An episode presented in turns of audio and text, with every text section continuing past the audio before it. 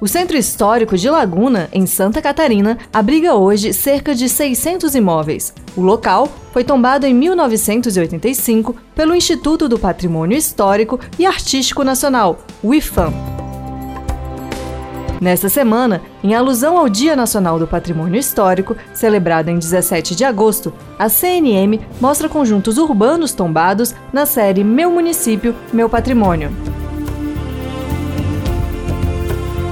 Nas décadas de 1835 a 1845, o município catarinense, conhecido como a cidade de Anita Garibaldi, registrou momentos da Revolução Farroupilha. Agora, oferece aos visitantes roteiros que revisitam o período histórico, segundo a presidente da Fundação Lagunense de Cultura, Mirella Honorato.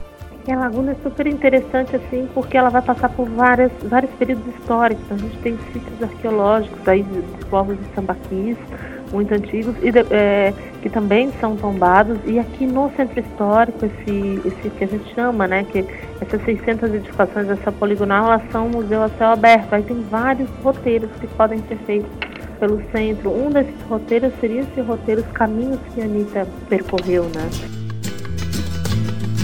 Anita Garibaldi, nascida em Tubarão, à época parte do território de Laguna, se casou com o revolucionário Giuseppe Garibaldi e lutou com ele na Revolução Farroupilha e também pela unificação da Itália na Europa, onde faleceu. Por isso, é conhecida como heroína de dois mundos. Para que os visitantes percorram o centro histórico e conheçam mais da história local, a Secretaria de Turismo de Laguna disponibiliza roteiro online no aplicativo Easy Travel.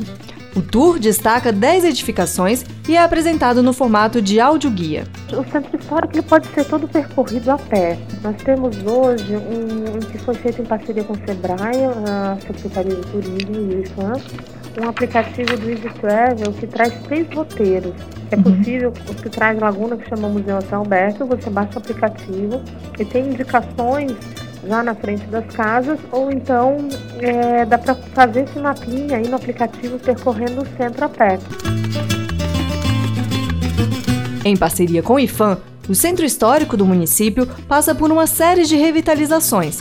Nesse ano, a prefeitura planeja a inauguração da Casa de Anitta, além da grande variedade de monumentos históricos cercados por lindas praias, que tem golfinhos e visita de baleias francas, Laguna abriga 43 sítios arqueológicos.